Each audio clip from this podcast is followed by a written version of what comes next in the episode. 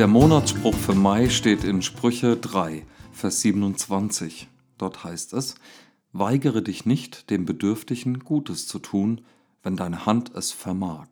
Also ganz einfach eigentlich. Wenn du kannst, dann hilf jemandem und weigere dich nicht. Ja? Auf den ersten Blick einfach. Auf den zweiten, wow, ich stolper sofort über das Wort weigern, weil, hey, wie pervers ist das denn? Ich sehe eine Not, ich sehe ein Problem, ein Bedürfnis und, und widme mich dem nicht. Ja? Ich nehme mich dem nicht an, obwohl ich könnte. Das ist krass. Aber das ist das, was ständig passiert und ganz bestimmt nicht nur mir. Ja, ich schließe mich da ein, das ist so. Ähm, ich finde schnell alle möglichen Gründe und Argumente, warum ich dieses oder jenes jetzt nicht tun könnte. Ja, manchmal sind auch die Situationen, in denen irgendwas, äh, irgendwas ausgedrückt oder gefragt wird, ähm, so, dass, sie, dass meine Reaktion darauf nicht die ist, die der andere jetzt gehofft oder, oder gewünscht hat. Ja, gar keine Frage. Das passiert mir ständig, auch im, im Arbeitsleben zum Beispiel. Als Sozialarbeiter, ja, da kommen Leute und sagen, kannst du mir da und da helfen? Dann sage ich, ja, ich kann dir da helfen, aber ich könnte dir auch da helfen und vielleicht hilft das dir sogar mehr. Oh ja.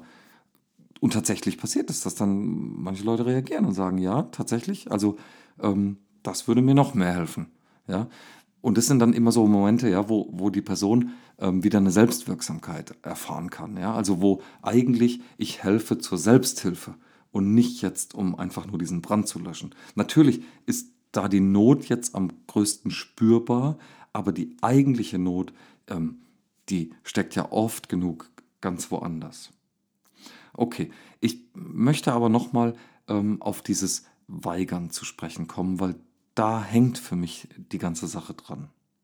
Denn ich weigere mich, etwas zu tun, wenn schon klar auf dem Tisch liegt, dass etwas getan werden könnte. So nach dem Motto, es müsste mal wieder abgespült werden und dann sage ich, ja, das sehe ich auch so. Und tue es nicht, ja. Das ist auch eine Verweigerung so. Und ähm, ich könnte abspülen, ja, aber ich, ich tue es jetzt nicht, also weigere ich mich. Ähm, da geht es hier nicht unbedingt gleich um eine Bedürftigkeit, aber das ist mit dem Weigern gemeint. Ja, ich, ich sage nö. Indirekt oder direkt sage ich nö und mache es nicht. Mm, aber es ist schon auf dem Tisch, um was es hier geht. Es ist schon klar, wo, ähm, worum es geht, was getan werden könnte.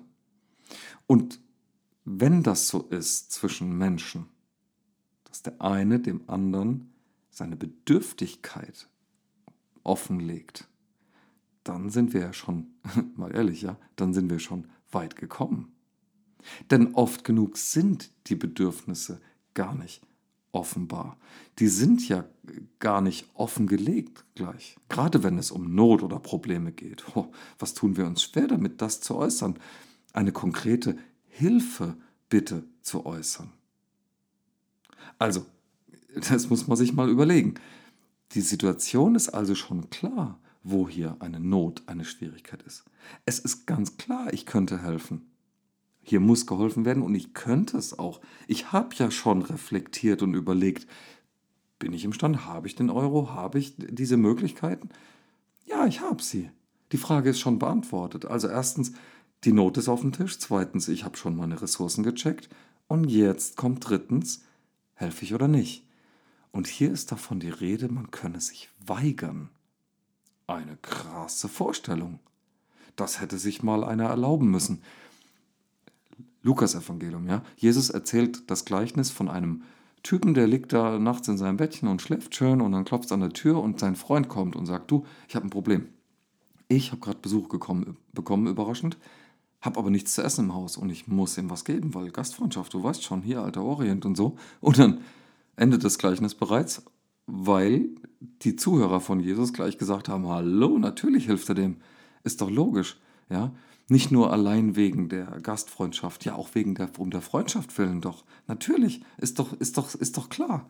Ich hätte es ja auch gewollt, wenn ich jetzt Besuch bekommen hätte und kann nichts geben. Wie peinlich. Hm? Also, um Hilfe bitten ist unter Freunden einfach, aber unter Fremden natürlich schwierig. Ja?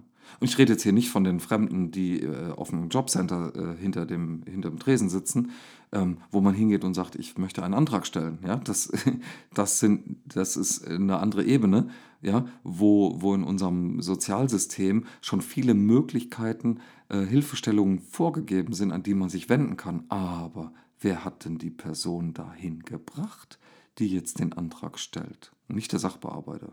Der ist da, weil er da arbeitet. Aber was ist denn mit der Person, die da hingekommen ist? Die muss es ja auch erstmal wissen, wo es Hilfe gibt. Vielleicht ist das eine Möglichkeit zu helfen. Vielleicht weißt du, wo es Hilfen gibt. Vielleicht weißt du, wo der Ratgeber steht. Vielleicht weißt du irgendetwas. Hm? Das setzt also voraus, und ich komme da zurück zu diesem allerersten Punkt, der geklärt werden muss, müsste, ja, wo ist denn eigentlich die Not? Von was reden wir hier? Um was geht's?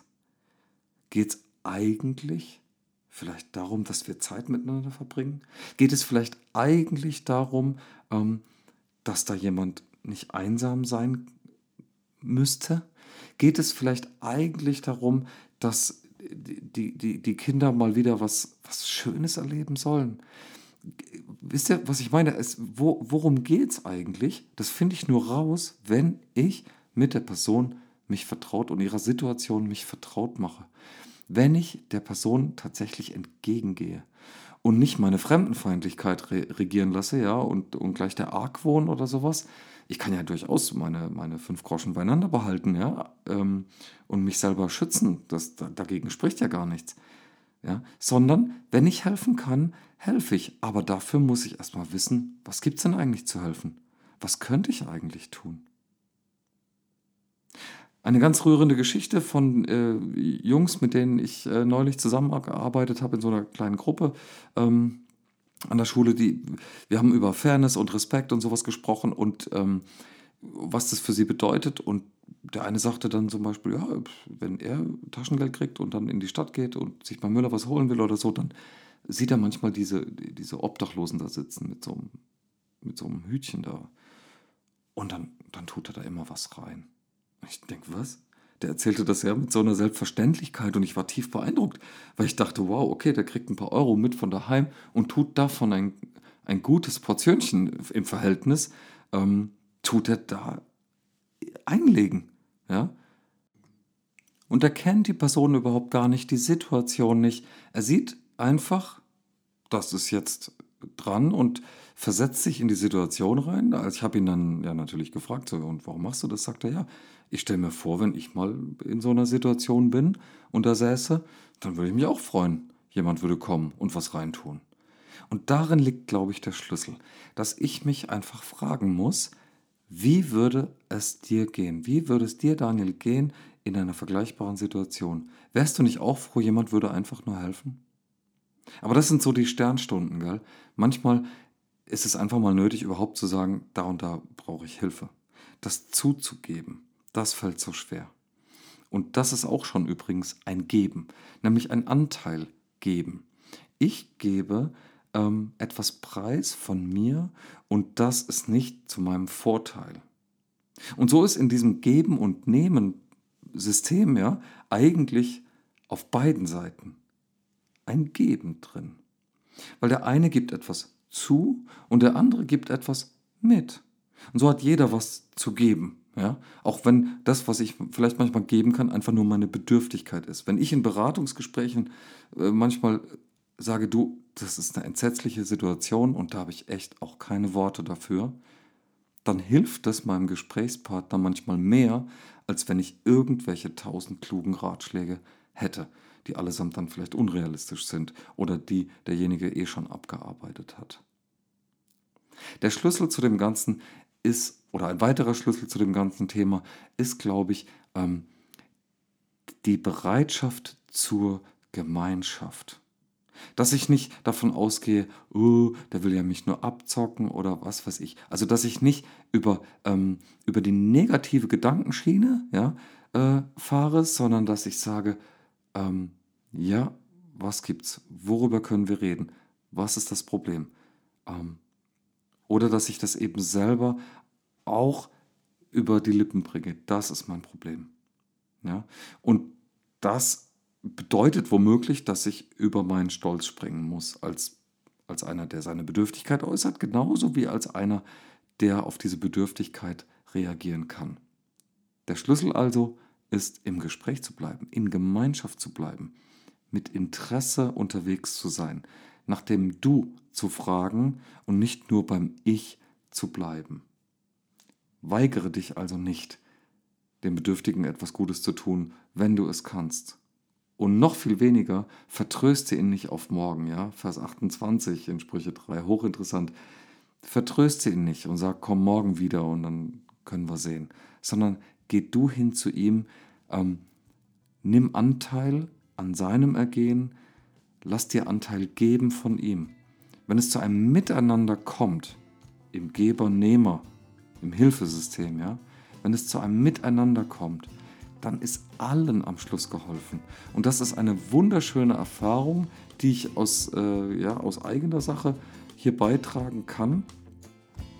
Auf Augenhöhe im Blickkontakt miteinander zu sein, Interesse wirklich am anderen zu haben und an seinem Ergehen.